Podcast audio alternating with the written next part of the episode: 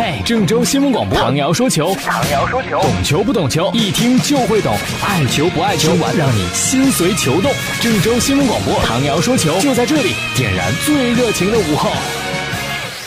大家好，欢迎收听唐瑶说球。今天呢，讲一讲宁泽涛的故事。我们不说其他的新闻了，是吧？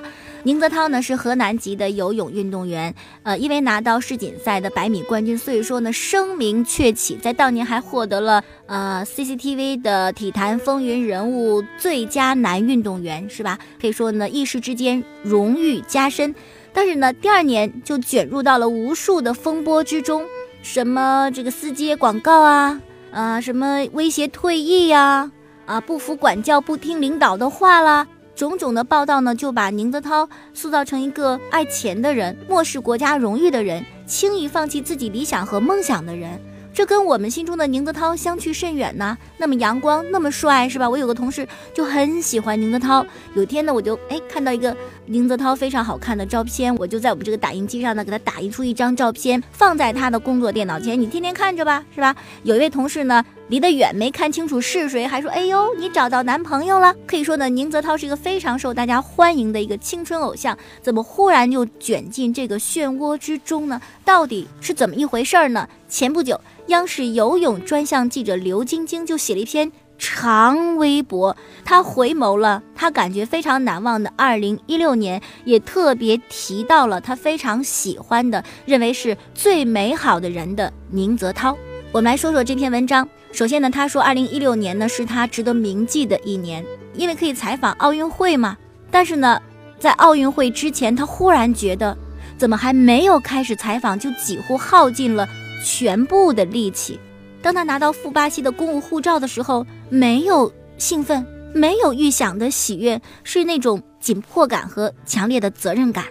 什么责任感呢？因为这个任务很神圣，是吧？也很艰巨，他要对得起央视对他的信任，要把任务完成好。还有一种责任呢，就是他觉得他应该对运动员进行他可以做到的这种保护。但是呢，很遗憾，他没有。刘晶晶呢就写道：“我是个完美主义者，我承认这次奥运报道存在一些遗憾，一个是没有采访到奥运冠军，还有一个就是没有能够最大限度的保护运动员。”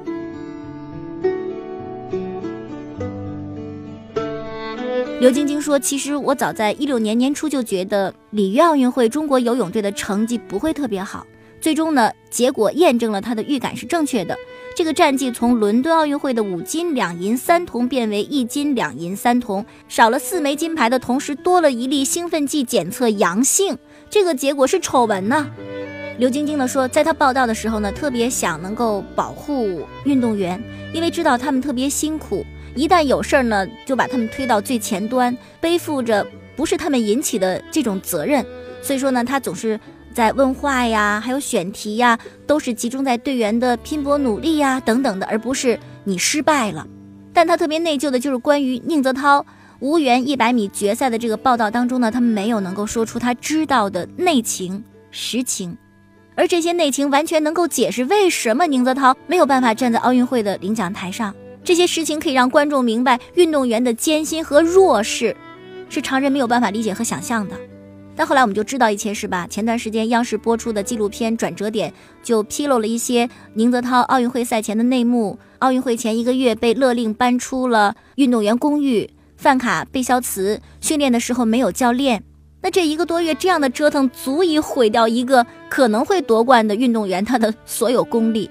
因为知道这些。也预感到宁泽涛不会成功。那么，在一百米自由泳半决赛的直播之前呢，刘晶晶就想说出这些真相，因为她知道一旦进不了决赛，漫天黑稿就会把宁泽涛给压住的。但是呢，宁泽涛竟然劝他别说，为什么呢？宁泽涛的理由是，奥运会是全国人民团结一心的时候，要多给运动员减压，多给他们鼓励，不要给奥运代表团增加压力。而这个是宁泽涛第二次阻止他说出真相。第一次就是在奥运会之前那些黑报道的时候，宁泽涛也阻止他说说正在备战的时候不要干扰其他运动员的心情，不要影响别人。那么在二零一六年要结束的时候呢，刘晶晶选择用微博说出他曾经想说但没有说的心里话。他说，二零一六年的总结就是人生有遗憾才完美，感谢游泳，让他的人生有了一段比剧本还要离奇的经历。感谢宁泽涛，你是我见过最美好的人。同时呢，也是一块试金石，试出了身边很多人的人性，包括宁泽涛身边的人，包括他身边的人。这篇微博发出之后呢，很多的朋友就留言呐，有人就说了，宁泽涛太让人心疼，也让人由衷的敬佩，在奥运前夕受了那么多委屈，但是一句话也没说。而反观游泳中心的领导，生怕宁泽涛取得好成绩，一连串的小动作令人不齿。一位上海的网友也说：“宁泽涛真的是一块试金石，试出了多少，试出了多少无良记者的丑恶嘴脸。你收了钱就可以随便写文章去去污蔑造谣一个非常好的运动员。”前几天呢，还看到了头条文章赵怡的一篇，呃，题目叫做《宁泽涛事件》。王璐生使国家队与游泳中心两败俱伤。这篇文章发表在一七年一月五号的晚上二十一点三十九分，阅读数呢，在前两天的时候我看到的时候是一万五千六百一十九人。这篇文章很长，我们时间关系不能都说，我们就选择后面的一些内容啊。他写到，游泳中心的领导在奥运会之前五周违规打压宁泽涛的原因是宁泽涛私自签约了伊利。而实际上呢，宁泽涛合法签约伊利在先，游泳中心新任的主任王璐生带蒙牛进游泳团队在后面。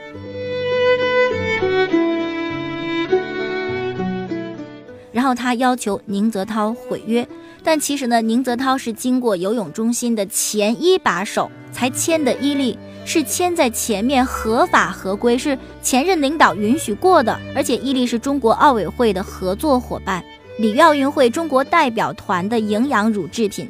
后来呢，王陆生又要把蒙牛带进来，而之前伊利已经来了，这样呢就产生了这种矛盾，因为伊利和蒙牛存在着竞争关系嘛。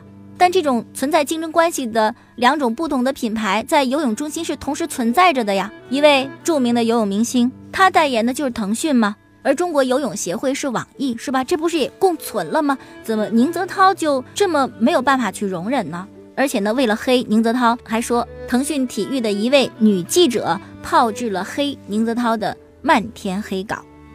而在整个事件当中被冤枉的宁泽涛。其实显现出的是非常理性、非常成熟的表现，没有能够进入一百米自由泳的半决赛。在比赛之后接受采访，依然是面带笑容。记者呢，确实是为他想，真的像刘晶晶所说的，提问就是是不是没有休息好啊？是没有训练好啊？宁泽涛统统回答没有，睡好了，没伤病，就是没有人家强，什么都没说。一个特别有担当的人，这么一个善良美好的人，那些造谣文章是怎么能够写出来的呢？我们再说一说王路生。是新晋接任游泳中心主任的。当这个游泳中心主任之前呢，他是国家体育总局训练局党委书记、副局长。在他来了之后呢，和宁泽涛的矛盾就产生了，然后就有文章说宁泽涛威胁要退役，可能不能参加里约奥运会。那这个消息当时很重磅的呀，众多媒体想采访、想了解到底怎么回事。有一天呢，三十多家媒体的记者就追问王璐生，而王璐生呢只说了一句话：“我要开会”，然后就扬长而去了。在凤凰网上还有一篇文章，来源是球委会，也关注了宁泽涛事件，说公众期待游泳中心公开发表一个合理的态度，但是在王璐生治下的游泳中心一直沉默不言。那么游泳中心不说，而水军呢，却在评论里放出消息，说是宁泽涛呢自个儿向游泳中心请了病假。但后来有件事就证实，这个请病假之说完全是混淆视听。怎么回事呢？是有一天，孙杨呢发微博，他发微博的目的呢是表达自己今天训练的心情特别好，分享了一组图片。结果呢，眼尖的网友啊一眼就看破了天机。为什么呢？因为在孙杨分享的图片当中呢，有一张的背景呢是记载运动员光荣榜的照片墙。有网友真的是太让人佩服了，是吧？他们还有以往照片墙的这个图片啊，经过了对比，就发现涉及兴奋剂竞赛的李云奇、陈欣怡都在。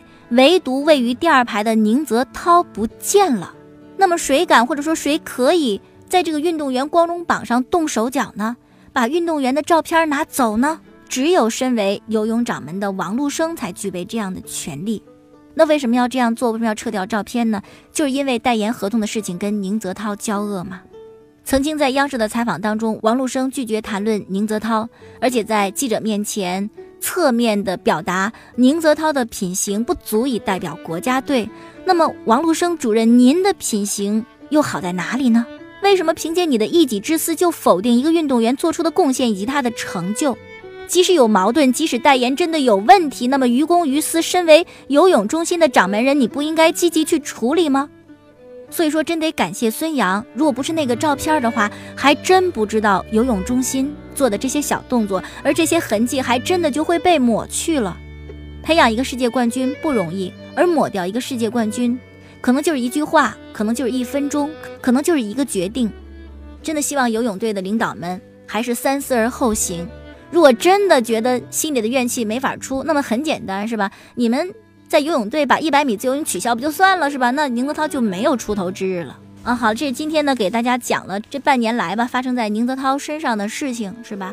我们只是呃通过一些可能了解内情的人他们的文章来表达出来，让大家知道事情的可能的一些经过。事实是怎么样的呢？就像《少年包青天》当中包拯说的那句话：“真相只有一个，也许很快，也许很久。”但是不管什么时候，现在还是将来，我们终究会知道事情的真相。好了，今天节目就到这儿了，感谢大家收听。收听往日节目的回放呢，可以登录蜻蜓手机客户端，也可以在每天晚上八点五十分左右收听 FM 九十八点六郑州新闻广播播出的节目。明天我们再见。